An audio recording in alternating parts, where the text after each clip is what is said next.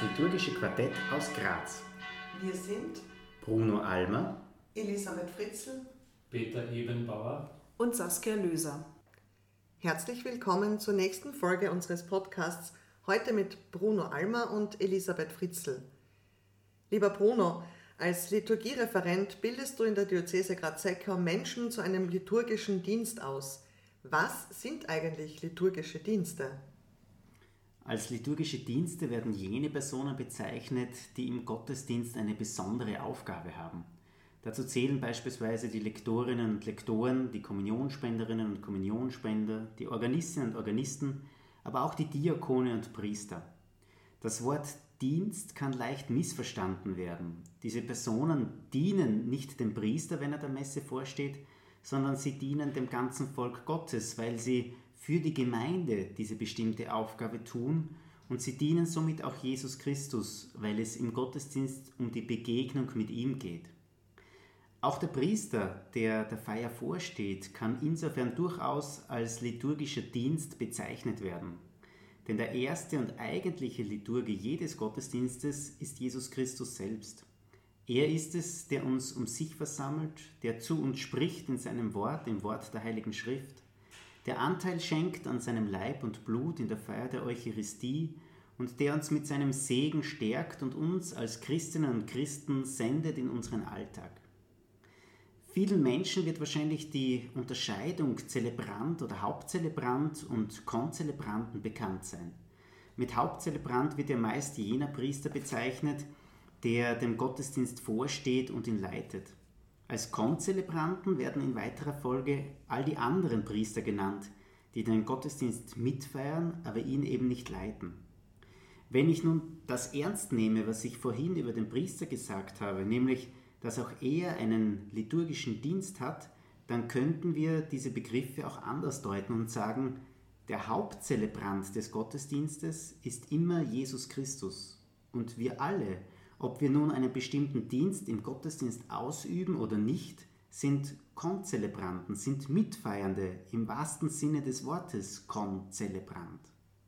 Erinnern möchte ich hier an das Zweite Vatikanische Konzil, das die Bedeutung der liturgischen Dienste an vielen Stellen hervorgehoben hat. Besonders das Wort von der bewussten, vollen und tätigen Teilnahme aller, wie es in der Liturgiekonstitution heißt, bringt genau dies zum Ausdruck es ist nicht der Priester allein, der den Gottesdienst feiert. Alle sind eingeladen zu einer bewussten, vollen und tätigen Teilnahme daran.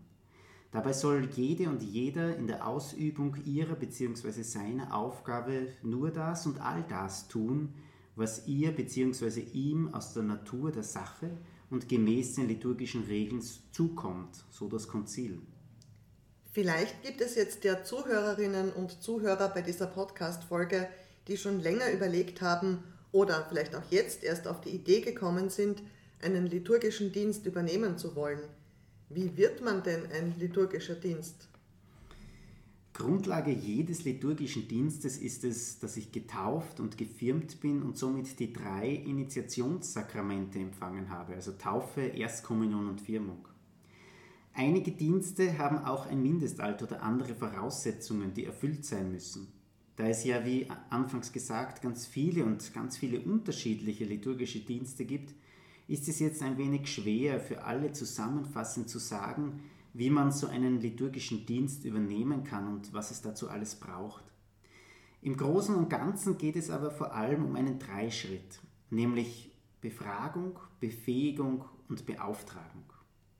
Beim ersten Schritt, Befragung, geht es darum, die Person überhaupt einmal anzusprechen und zu fragen, ob sie sich vorstellen kann, einen bestimmten liturgischen Dienst zu übernehmen. Es geht aber auch darum, die Gemeinde zu fragen, ob sie sich diese Person vorstellen kann mit diesem bestimmten Dienst im Gottesdienst. Meist werden dafür die Pfarrgemeinderätinnen und Pfarrgemeinderäte befragt. Es geht hier also um ein doppeltes Ja sagen, um ein Ja von Seiten der interessierten Person zur Gemeinde, weil sie ja durch ihren liturgischen Dienst auch im Dienst an der Gemeinde steht, und um ein Ja von Seiten der Gemeinde zur Person, die bereit ist, einen liturgischen Dienst zu übernehmen. Der zweite Schritt heißt Befähigung. Was braucht die Person, um diesen für sie neuen liturgischen Dienst gut ausüben zu können? Welche Rahmenbedingungen müssen für einen reibungslosen Dienst geklärt sein? Hier spielen vor allem die liturgischen Ausbildungen eine große Rolle, wie sie die Diözesen anbieten, so zum Beispiel zum Lektorendienst, zum Dienst der Wortgottesfeierleitung, zum Kommunionspendedienst und zur Begräbnisleitung. Manchmal geht es auch um die unter Anführungszeichen richtige Ausrüstung, die zum Dienst dazugehört.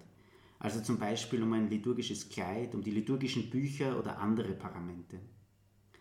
Der dritte und letzte Schritt ist dann die offizielle Beauftragung. Oft bekommt man dazu auch ein bischöfliches Dekret überreicht, in dem die Bedeutung dieses Dienstes für den Gottesdienst hervorgehoben wird. Der zuständige Priester einer Gemeinde ist gebeten, die neue Person, die einen liturgischen Dienst übernimmt, der Gemeinde im Rahmen eines Gottesdienstes vorzustellen und sie offiziell mit diesem Dienst zu betrauen. Ob dieser Dienst zeitlich befristet ist oder nicht, ob er gebunden ist an Fortbildungsveranstaltungen und dergleichen, hängt vom jeweiligen Dienst ab und ist auch von Diözese zu Diözese unterschiedlich. Du übst ja wahrscheinlich selber einen oder vielleicht sogar mehrere liturgische Dienste aus. Was ist dir persönlich wichtig, wenn du einen liturgischen Dienst tust? Ja, ich kann hin und wieder den Lektorendienst ausüben bzw. Wortgottesfeiern leiten. Öfter aber darf ich vor allem aus beruflichen Gründen Liturgien vorbereiten bzw. mit anderen gemeinsam Gottesdienste vorbereiten und dafür proben. Mir persönlich, und das teile ich auch gerne bei Aus- und Weiterbildungen mit anderen Liturginnen und Liturgen, mir persönlich ist eine Bibelstelle aus dem ersten Buch der Könige sehr wichtig geworden in den letzten Jahren. Dort wird vom jungen König Salomo erzählt. Eines Nachts erscheint ihm im Traum Gott selbst und fordert ihn auf, sprich eine Bitte aus, die ich dir gewähren soll. Und Salomo, der in diesem Moment um alles bitten könnte, um ein langes Leben, um Reichtum, um Sieg über seine Feinde und vieles mehr, er spricht nur eine einzige Bitte aus und sagt, Gib mir Gott ein hörendes Herz. Diese Bitte des jungen Salomo, der eine große Verantwortung als König zu tragen hat, erinnert mich in meinem liturgischen Tun daran, was meine erste Aufgabe ist. Noch bevor ich die Lesung verkünde oder eine Wortgottesfeier leite, bin ich selbst einmal ein Hörender, einer, den Gott zuerst anspricht und der dann auf dieses Wort hin seine Antwort geben kann auch in Form eines liturgischen Dienstes. Gib mir Gott ein hörendes Herz ist für mich nicht nur zu einem Gebet zur Vorbereitung auf jeden liturgischen Dienst geworden, sondern ist auch eine Erinnerung daran, dass Gott in der Liturgie der eigentlich Handelnde ist und derjenige, der den ersten Schritt setzt und mir so entgegenkommt. Vielen Dank, lieber Bruno, für deine ausführlichen Ausführungen zu den liturgischen Diensten. Hören Sie gerne wieder rein in der nächsten Folge, wenn es um das Thema Wort Gottes feiern geht. Vielen Dank und alles Gute.